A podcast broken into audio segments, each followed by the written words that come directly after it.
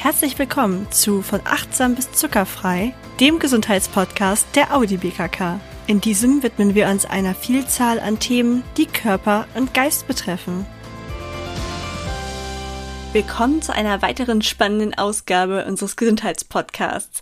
In dieser Episode widmen wir uns einem hochrelevanten Thema, das oft im Schatten bleibt und dennoch das Leben von Millionen von Frauen weltweit betrifft. Endometriose. Endometriose ist eine komplexe und oft schmerzhafte Erkrankung des weiblichen Fortpflanzungssystems, die immer noch viele Fragen und Missverständnisse aufwirft. Wir haben eine erfahrene Gynäkologin eingeladen, um mit uns über diese Krankheit zu sprechen und wichtige Informationen und Erkenntnisse zu teilen. Dr. Miriam Mottel ist Gynäkologin und Sexualmedizinerin. Sie ist Oberärztin an der Uniklinik in Linz und hat eine eigene Praxis. Endometriose betrifft etwa jede zehnte Frau im gebärfähigen Alter. Trotz dieser hohen Zahl bleibt die Erkrankung häufig unerkannt oder wird fehldiagnostiziert, was zu erheblichem körperlichen und emotionalen Leid führen kann.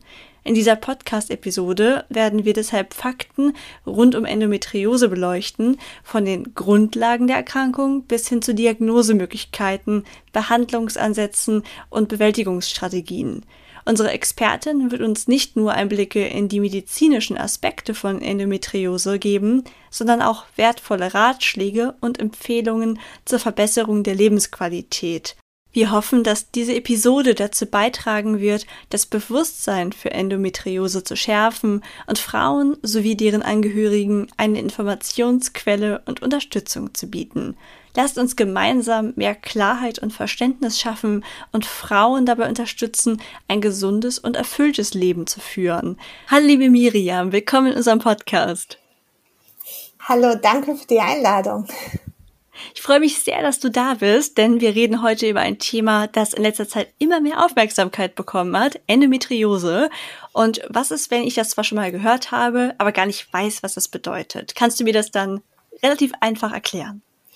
Ja, Endometriose ist etwas, was so ein bisschen die Geister in den letzten Jahren in der Medizin äh, ziemlich bewegt hat, also die Forschungsgeister. Als ich noch studiert habe, haben wir gelernt, dass die Endometriose quasi Zellen der Gebärmutterschleimhaut wären. Dies ist aber inzwischen eine falsche Information. Wir wissen, dass ähm, das Zellen sind, die sich so ähnlich verhalten können wie die Schleimhaut in der Gebärmutter. Das bedeutet, dass die auf die hormonellen Auswirkungen, die unsere Eierstöcke und unser Körper ähm, tun, quasi reagieren können und dann zum Beispiel so klassisch wie wenn man eine Regelblutung hätte, quasi mitbluten. Und da das dann quasi das erste war, was aufgefallen ist, ist man früher davon ausgegangen, dass das identisch ist ähm, damit. Und jetzt äh, durch die Histologie und die Wissenschaft wissen wir aber, dass das nur Zellen sind, die sich so ähnlich verhalten und die können überall im Körper vorkommen. Also nicht nur im kleinen Becken, so wie wir früher davon ausgegangen sind, sondern es gibt sogar Fälle, wo es in der Lunge oder im Gehirn beschrieben ist. Es ist super selten, ne? also keine Angst. Und ähm, aber zum Beispiel eine der häufigeren Formen ist zum Beispiel, dass sich diese Zellen in der Gebärmutterwand befinden können. Das ist eine Sonderform der Endometriose, die Adenomiose. Okay, das heißt, wahrscheinlich meinen die meisten Leute genau diesen Fall, wenn sie von Endometriose reden.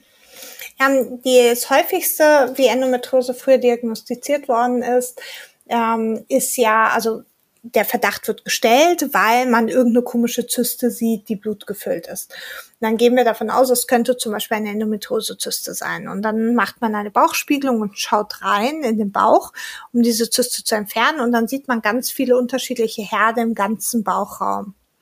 Und das ist ehrlicherweise die häufigste Form der Endometriose, dass das kleine Becken betroffen ist. Mhm. Und dann all die Neuerungen, die jetzt auf, die wir rausgefunden haben, haben natürlich auch damit zu tun, dass unsere Ultraschallgeräte einfach deutlich besser geworden sind und wir einfach viel, viel mehr sehen können und dadurch auch viel mehr nicht invasiv diagnostizieren können. Trotzdem ist es immer noch so, dass klassisch die Diagnose einer Endometriose durch eine Operation gestellt wird, also durch einen histologischen Nachweis. Das bedeutet, dass man eine Probe gewinnt die einem Pathologen, einem speziellen Mediziner zur Verfügung stellt, der sich die Zellen anschaut und dann sagt, diese Zellen sehen aus wie Endometriosezellen. Dann kriegt man die Diagnose Endometriose.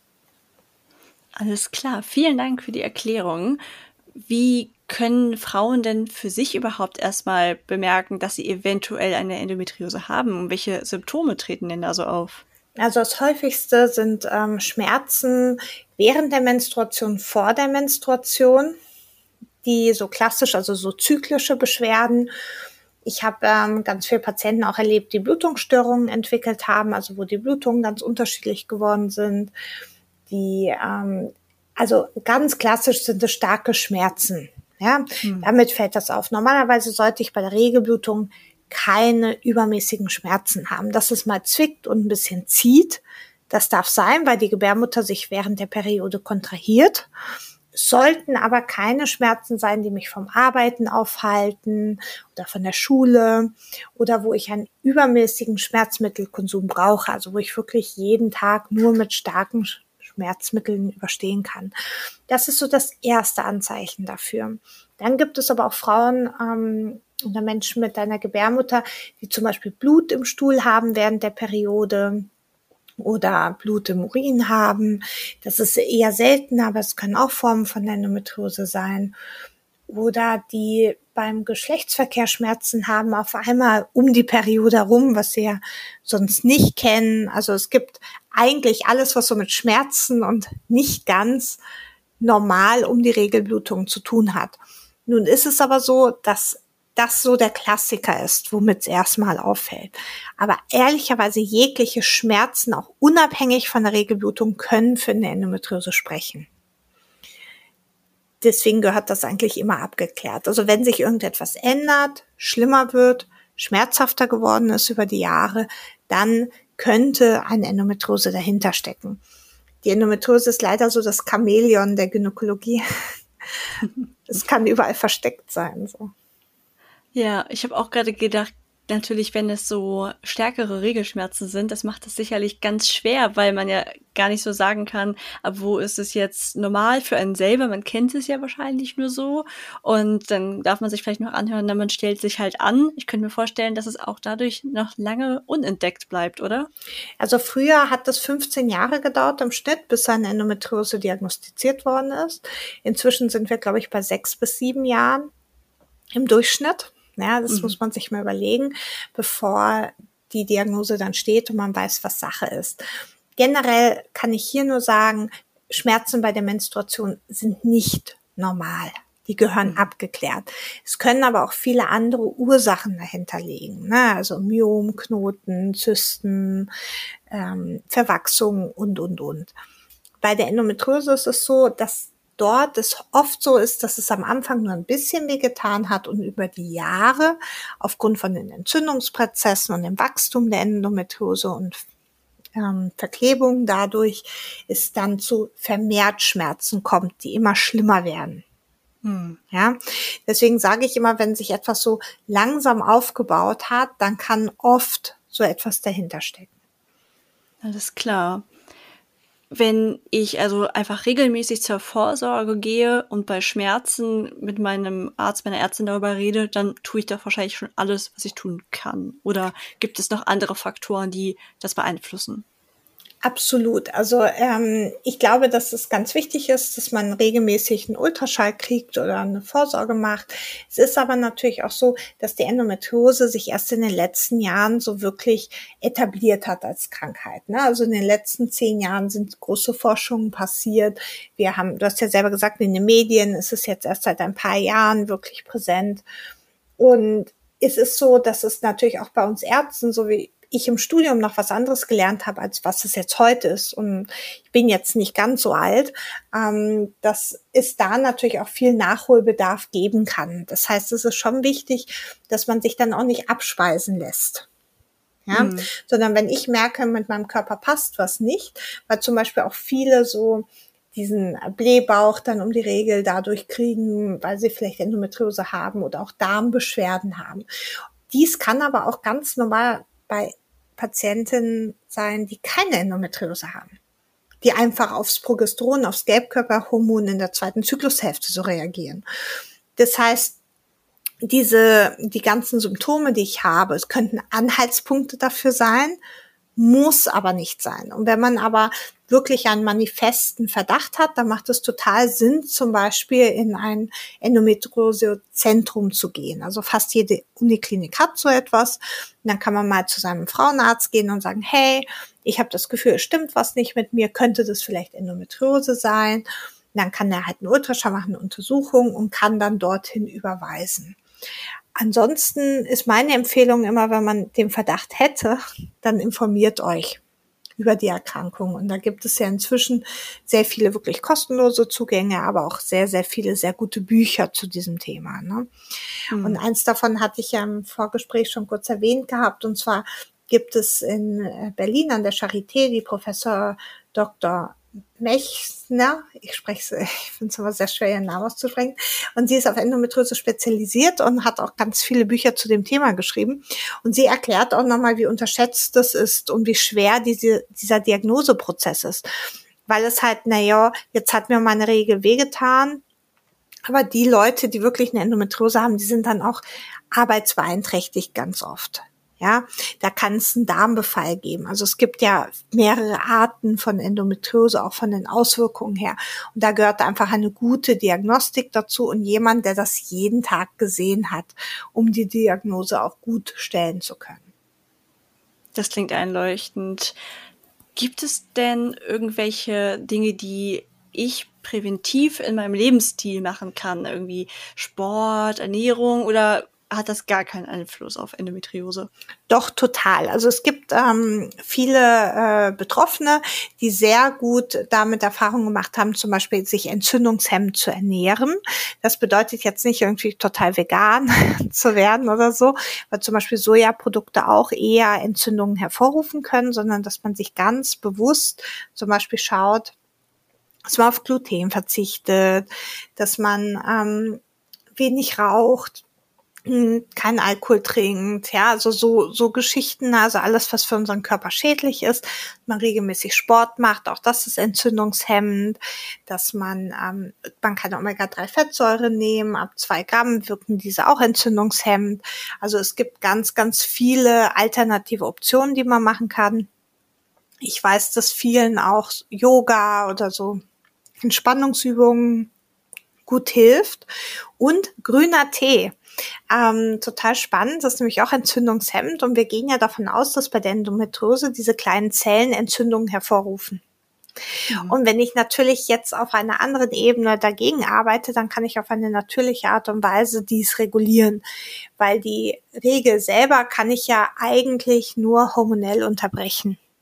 Mhm. Unter anderem mit einer Pille oder so. Und viele wollen das auch nicht. Und das kann ich absolut verstehen. Und da gibt es dann ganz viele Alternativen, die man tun kann. Und das ist auch absolut etwas, was ich sage, tut es vorbeugend. Ernährt euch gesund, bewegt euch, schaut, dass ihr nicht zu viel Koffein konsumiert, nicht zu viele Zigaretten, Alkohol, halt all das, was wir sowieso wissen, was schädlich für uns ist. Ne? Mhm. Mhm. Das klingt einleuchtend abgesehen von dem, was ich selbst so für mich in meinem Alltag machen kann, gibt es ja bestimmt eine Behandlung, wenn es dann bei mir diagnostiziert werden würde. Wie, was macht man da und was hat sich da vor allem auch in den letzten Jahren vielleicht getan? Ja, früher hätte man total schnell operiert. Das war so gang und gäbe. Da hat man mal gesagt, wir machen eine endometriose Sanierung. Ich finde, das klingt mhm. immer so, als würde man ein Haus irgendwie renovieren. genau so war es dann auch in den OPs. Man ist halt durch eine Bauchspiegelung in den Bauch rein und hat einfach alle Herde, die man gesehen hat, saniert, also weggeschnitten. Und viele Patientinnen waren dann auch wirklich beschwerdefrei für eine Weile. Ähm, manchmal kommt es aber halt auch zurück, weil man einfach bestimmte Herde nicht sehen kann. Heute sind wir eher etwas konservativer, besonders wenn es um Kinderwunsch geht, zum Beispiel. Gerade was so endometriose Zysten angeht, also das sind blutgefüllte Zysten, die die Frauen dann haben. Und wenn die eine bestimmte Größe haben, dann hat man die früher entfernt. Und heute sind wir jetzt aus kinderwunschmedizinischer Sicht zum Beispiel dazu gekommen, oft diese Zysten drin zu lassen, damit wir quasi die Eier, die Eizellreserve nicht beschädigen. Ne? Weil bei jeder OP am Eierstock natürlich auch ein Teil von dem gesunden Gewebe vielleicht entfernt wird. Das geht aber nur, wenn diese Zysten nicht sehr groß sind. Ja, dann kann man das abwarten und schauen, ob man vielleicht spontan schwanger wird oder ob man quasi kinderwunschtechnisch in einem Kinderwunschzentrum durch eine künstliche Befruchtung nachhilft zum Beispiel. Mhm. Es ist aber so, dass je nachdem, also heutzutage wird quasi nur noch operiert, wenn die Frauen wirklich sehr starke Beschwerden haben. Oder zum Beispiel am Darm wird auch nur operiert, wenn es wirklich Darmbeschwerden gibt oder an der Blase. Kann es nämlich zum Beispiel sein, wenn man eine Blasenendometriose hat, dass dann ein Stück der Blase entfernt werden muss. Ja? Und früher waren wir sehr, sehr großzügig mit den OPs und heute schauen wir aber auch sehr oft, dass wir hormonell arbeiten können, dass wir wirklich mit Alternativen arbeiten, für viele reicht es wirklich, wenn sie eine Pille oder eine andere hormonelle ähm, Unterstützung nehmen, die sie durchnehmen, so dass sie gar nicht mehr bluten. Es gibt aber auch Frauen, bei denen klappt das drei Jahre, zehn Jahre gut und dann entwickelt sich die Endometriose trotzdem weiter. Ne, das muss man halt auch wissen. Also, dass es dort Veränderungen gibt und all diese Neuerungen, all diese Erfahrungen, die haben wir jetzt erst in den letzten Jahren gewonnen. Ja, wir wussten vorher nicht, dass es die Erkrankung gibt und wir lernen quasi in jeden neuen Forschungen gerade, was es für tolle Therapiemöglichkeiten noch gäbe. Und äh, da hat sich gerade ganz viel getan und da tut sich auch gefühlt wöchentlich etwas. Also zum Thema Endometriose ist in fast jeder Fachzeitschrift immer wieder eine ganz neue Publikation mit neuen Entdeckungen. Hm total spannend, dass sich da so viel getan hat und dass man da auch ganz anders daran geht heutzutage. Total. Also ich habe das wirklich noch so gelernt, als ich Jungassistentin war, alle Endometriosen werden operiert. Mhm. Ja. Und jetzt ist es so, dass wir total zurückhaltend geworden sind mit den OPs. Ja. Okay. Es sei denn, die Betroffenen haben wirklich starke Schmerzen. Mhm. Ja. Da mit den starken Schmerzen sprichst du ein weiteres wichtiges Thema an, der Alltag dieser Frauen. Wie ist das denn? Können die ihren Alltag in der Regel normal bestreiten? Welche Auswirkungen hat das so auf ihre Karriere und Freizeitaktivitäten? Kannst du ihnen da irgendwie was empfehlen, wie es vielleicht leichter wird?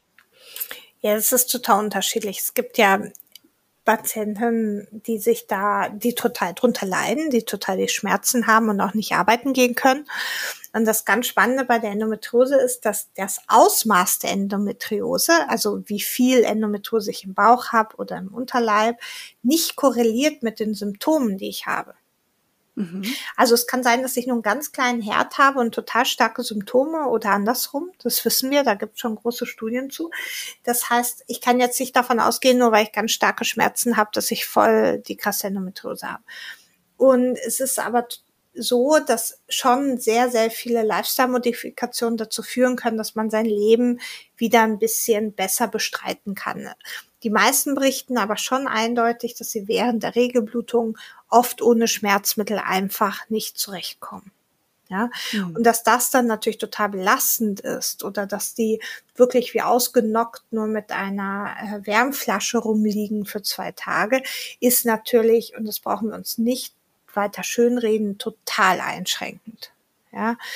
und Fall. auch total belastend, ja, wenn ich mir überlege, ich müsste zwei Tage äh, mich krank melden oder in der Praxis zumachen, weil ich kann nicht arbeiten, dann ist es nicht nur finanziell, sondern auch beruflich ein absoluter Supergau. Ja, mhm. also das ist ja keine keine Option. Ne? Und ja. das ist, glaube ich, schon für viele sehr, sehr belastend. Und ich glaube, was viel belastender noch ist, ist das wenige Verständnis, was die Betroffenen kriegen. Ja, mhm. stell dich nicht so an, das ist ja nur die Regelblutung, das kann ja nicht so schlimm sein, bei mir ist das doch auch so und ne, ne, ne. Und ich glaube, dass dieses, ähm, diese Erwartung, dass das bei jedem gleich ist, ja, ähm, das stimmt halt nicht. Ne? Dein Schmerzempfinden ist anders als mein Schmerzempfinden und von einer dritten Person wieder anders. Und je häufiger ich Schmerz empfunden habe, umso schlimmer wird es ja. Wir haben ja ein Schmerzgedächtnis. Das heißt, es wird ja auch nicht besser. Und deswegen ist es so wichtig, dass man sich da Auszeiten gönnt, dass man verständnisvoll mit sich umgeht, dass man wirklich schaut, was tut mir denn gut? Ja, und das mhm. weiß ich ja oft. Und dann genau in diesen Phasen, wo so ein Schub kommt oder die Regelblutung dann besonders liebevoll mit sich drin ist. Ne? Wenn ich einen regelmäßigen Zyklus habe, dann kann ich schauen, dass ich vielleicht dort nicht die wichtigsten Geschäftstermine hinlege. Ja, oder vielleicht ist eine, eine hormonelle Unterstützung dort sinnvoll, damit ich überhaupt gar keine Regelblutung kriege und habe dadurch eine Entlastung. Aber das ist für die Betroffenen sehr, sehr leidvoll. Und es gibt auch einige, die sogar ähm, einen Behindertenausweis kriegen, weil sie solche Einschränkungen haben, aufgrund von dieser Erkrankung. Hm. Ja, das kann ich mir gut vorstellen. Wie sieht es denn psychisch aus? Weißt du, ob da irgendwie eine Korrelation ist, dass Leute, die diese Einschränkungen haben, dann auch irgendwie zum Beispiel eine psychosoziale Unterstützung in Anspruch nehmen, öfter, weil sie Probleme damit haben? Also mir sind da jetzt keine Studien bekannt. Also ich bin jetzt auch nicht so der die Studienqueen.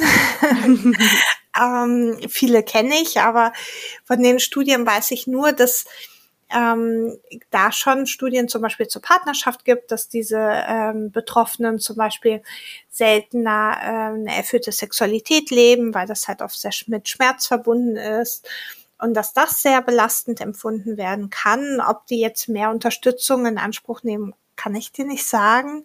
Mhm. Ähm, ich kann mir das schon gut vorstellen, dass es aber psychisch eine sehr, sehr große Belastung ist, wenn du in regelmäßigen Abständen so starke Schmerzen hast und du ja von deiner Umgebung nicht ernst genommen wirst. Mhm. Weil ich, das ist wirklich so ein Punkt, was, ich meine, überlegen mal, 15 Jahre hat es früher bis zur Diagnosestellung gedauert.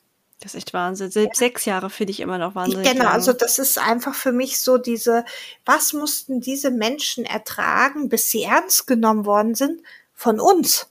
Mhm. Ja, also, und dann nehme ich mich nicht raus, weil ich kann ja nur das wissen, was ich auch gelernt habe, ja, oder wo ich vielleicht selber auch reingegangen bin. Und wir wussten früher noch nicht so viel. Und ich glaube, dass ganz, ganz viele Betroffene einen ganz großen Leidensdruck haben. Und das sieht man auch. Es gibt sehr, sehr viele Selbsthilfegruppen für Endometriose. Und ich glaube auch, dass das gut ist, sich mit anderen Betroffenen auszutauschen und zu schauen, hey, wir bewerkstelligen die das, oder wir haben ja auch sehr viele Prominente, die inzwischen zugeben, dass sie Endometriose haben und öffentlich darüber reden. Ich glaube, so in Deutschland ist die Anna Wilken eine der bekanntesten, die es immer mhm. wieder thematisiert, die auch Bücher zu dem Thema geschrieben hat die einen so ein bisschen mitnehmen, wo man das Gefühl hat, hey, ich bin nicht alleine damit, da gibt es noch jemanden, dem geht's auch so. Und ich glaube, dass das wirklich etwas ist, was man gut annehmen kann. Oder wir haben ja jetzt in das ist hier in Österreich, wo ich tätig bin, nicht so weit verbreitet oder haben wir, glaube ich, gar nicht diese medizinischen Apps. Da gibt es ja auch ganz viele Unterstützungsmöglichkeiten, speziell für Endometriose-Betroffene entwickelt. Und ich glaube, dass das eine gute Unterstützung zum Beispiel auch in diesem Fall ist, weil man einfach merkt, wie groß dieses Thema geworden ist, wie viele davon wirklich betroffen sind. Ja. Mm. Ja, das kann ich mir gut vorstellen. Es ist schön, wenn es da mehr Unterstützungsmöglichkeiten gibt wie ist es denn mit meinem Umfeld? Also, dass ich Unterstützung bekomme, ist ja das eine. Was kann man vielleicht auch tun, damit Partner oder Familienmitglieder generell mehr darüber wissen, auch wie sie mich unterstützen können? Also ich glaube, dass es da einfach wirklich ganz wichtig ist. Also ich glaube, dass heute diese eine Folge ähm, zum Beispiel schon dazu beitragen kann. Ja, weil man mhm. mal hört, wie häufig das ist, ähm, wie viel die Leute drunter leiden, aber auch, wie gesagt, wir haben schon so viele Medienprodukte, also Bücher, Podcasts, Videos zu dem Thema im Netz, ähm, wo ich mich dann einfach informieren kann. Und ich glaube, es ist auch einfach ganz wichtig, da ein bisschen wertfrei ranzugehen, ja. Mhm. Also zu sagen, hey, ähm, die Person oder mein, meine Partnerin oder mein Partner haben die und die Symptome und ich weiß einfach, um die Regelblutung herum geht's der Person nicht gut. Ja, mhm. und ich glaube, allein schon wahrgenommen zu werden mit diesem Problem ist, glaube ich, das Wichtigste. Ja, mhm. und dass man auch sich darüber informiert, ähm, wie man oder aber das macht man am besten gemeinsam. Also ich glaube, am besten man fragt die oder den Betroffenen, wie kann ich dir helfen? Mhm. Und es gibt aber sehr, sehr tolle Broschüren. Also es gibt ja die Endometriose Vereinigung von Deutschland, die wirklich ganz, ganz tolle Aufklärungsbroschüren sowohl für Betroffene als auch für ähm, quasi Betroffene von Betroffenen, also Angehörige, Angehörige. in dem Fall, genau, ähm, haben, wie man unterstützen kann. Ne? Und ich glaube, das ist einfach total wichtig. Ich glaube auch, dass viele Mütter zum Beispiel total überfordert sind, wenn die Jugendlichen so starke Schmerzen haben und sie es selber nicht kennen. Ja? Mhm. Und dann das oft auch nicht verstehen. Und da ist es, glaube ich, schon gut, wenn man sich informiert. Mhm. Auf jeden Fall, ja, das klingt sehr einleuchtend, auch das mit dem einfach nachfragen, weil letztlich ist es ja ganz individuell, Verständnis zeigen, nachfragen und dann ähm, einfach akzeptieren, dass die Person am besten weiß, was sie vielleicht in dem Moment braucht. Naja, und was für die eine gut ist, ist ja für die andere nicht gut. Na, also genau, also wenn genau. ich jetzt zum Beispiel voll die Entlastung habe, wenn ich in die Badewanne gehe und dadurch eine Schmerzlinderung habe, kann die andere sagen, mach, Hitze geht für mich gar nicht. Ja? ja. Ähm, oder Bewegung ist überhaupt nichts. Mir hilft es am besten, wenn ich hier rumliege und Netflix schaue. Und, so. Mhm. und ich meine, da kann es halt dann zum Beispiel voll gut sein, wenn der andere sagt, okay, das ist das Comfort Food ja. von der Person, ich besorge das jetzt einfach mal und ich mhm. diskutiere jetzt nicht rum, warum gehen wir heute Abend nicht doch mit denen essen. Ja. ja. So, sondern dass man dann einfach schaut, wie kann ich den anderen, ich kenne ja meinen Partner oder meine Partnerin, was die brauchen. Mhm. Ja, und die ja. dann auf so eine ganz banale, einfache Art und Weise wie Dasein unterstütze. Mhm. Ja, das finde ich auch super schön. Ich glaube, es ist schon die halbe Miete, dass man Verständnis hat und eben es nicht einfach als Regelschmerzen abtut. Absolut. Und besonders die Endometriose ist eine Erkrankung, die immer fortschreiten kann. Also es ist nicht so, wir wissen noch nicht, ob sie heilbar ist. Ja, das mhm. ist auch ganz wichtig. Und okay. ähm, wir wissen, dass sie dann oft im Wechsel, also wenn die Frauen diese hormonellen Schwankungen nicht mehr haben und den Zyklus nicht mehr haben, dass es dann besser wird. Ja, deswegen sind wir früher auch davon ausgegangen, dass wenn man schwanger ist oder im Wechsel kommt, dass es dann gegessen ist. Mhm. Und wir wissen aber, dass das oft, also es muss nicht so sein, ja. Und dass einem klar ist, dass es eher eine chronische Erkrankung ist und mhm. nicht etwas, was für immer dann verschwinden kann oder das ausgeräuchert werden kann, sondern es gut sein kann, dass man zehn Jahre damit super lebt und dass es dann vielleicht nochmal aufflackert. Und ich glaube, das ist auch etwas, was man sich nochmal bewusst rufen kann in ins Gehirn, dass das halt nichts ist, auch wenn ich jetzt zehn Jahre Ruhe hatte, ja, mhm. kann das natürlich wieder auftreten. Das soll jetzt keine Angst machen oder so, aber einfach nur das Bewusstsein stärken, wenn sich dann wieder was verändert, dass man darauf achtet und sagt, ha, da war ja mal was. Wobei die Betroffenen vergessen das sowieso nicht, aber die Umgebung halt, ne? Mhm. Ja, aber es ist auch gut zu wissen für einen selber, worauf man sich da einstellen kann, dass es vielleicht wiederkommt. Wenn man das im Hinterkopf weiß, ist es dann ja auch weniger überraschend und schockierend, dass man das vorher schon mal gehört hat. Ja, total. Hast du abschließend noch irgendwelche Ratschläge oder Empfehlungen, die du einfach total gerne für Menschen mit Endometriose weitergibst, die jetzt noch nicht dabei waren? Ja, lasst euch nicht abspeisen. wenn ihr mhm. Schmerzen spürt, habt ihr Schmerzen. Ähm, selbst wenn ihr von uns Ärzten oder auch von der Umgebung manchmal nicht ähm, ernst genommen werdet, ist total wichtig, dass man Schmerzen nachgeht. Es ist nicht normal, Schmerzen zu haben. Es muss nicht immer eine Endometriose dahinter stecken, aber es kann.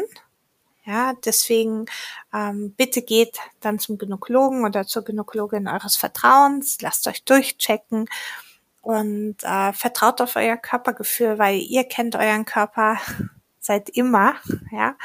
Und wenn ihr das Gefühl habt, irgendetwas stimmt dort nicht, dann geht dem nach und es gibt einen Haufen tolle Angebote, ähm, wo ihr euch informieren könnt, die kostenlos sind, wie schon gesagt, die Endometriose-Vereinigung sind immer sehr gute Anlaufstellen oder auch die Bücher von der Kollegin und traut euch, für euch selbst einzustehen. Das war die Folge mit Dr. Miriam Mottel. Wir hoffen, dass sie dir gefallen hat und du sie fleißig weiterempfiehlst. Außerdem sind wir immer erfreut über ein Abo auf einem Player deiner Wahl. Und wenn du uns Feedback geben möchtest, kannst du natürlich auch gerne eine Bewertung schreiben. Ansonsten heißt es dann in einem Monat wieder Zeit für von achtsam bis zuckerfrei, deinem Gesundheitspodcast der Audi BKK.